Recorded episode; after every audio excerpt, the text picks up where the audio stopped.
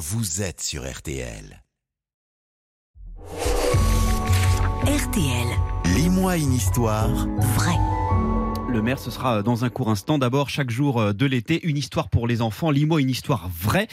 Une histoire pour tout apprendre d'un personnage. Et ce matin, avec vous, Laura Marsic, qui était Marie Curie, la superstar des sciences elle a été la superstar des sciences. Maria Sklodowska naît en Pologne le 7 novembre 1867 dans une famille de cinq enfants.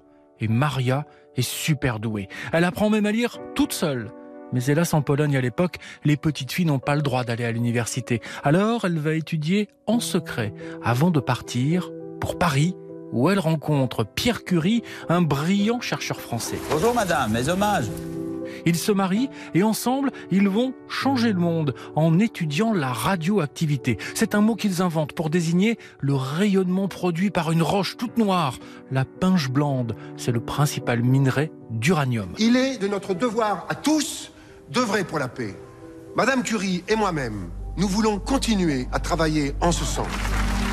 Mieux encore, ils découvrent deux éléments super radioactifs, le radium et le polonium. Marie choisira le polonium en hommage à sa Pologne natale. Pour ça, on leur donnera le prix Nobel. Nous avons appliqué les sels de radium dans une bourse en caoutchouc 10 minutes par jour pendant deux semaines sur sa tumeur inopérable. Et elle s'est déjà réduite de moitié. À la mort de Pierre, Marie Curie poursuit ses recherches. Elle devient la première personne au monde à recevoir un second prix Nobel grâce à ses découvertes. Que serions-nous sans la curiosité de l'esprit? Je suis de ceux qui pensent que la science a une grande beauté.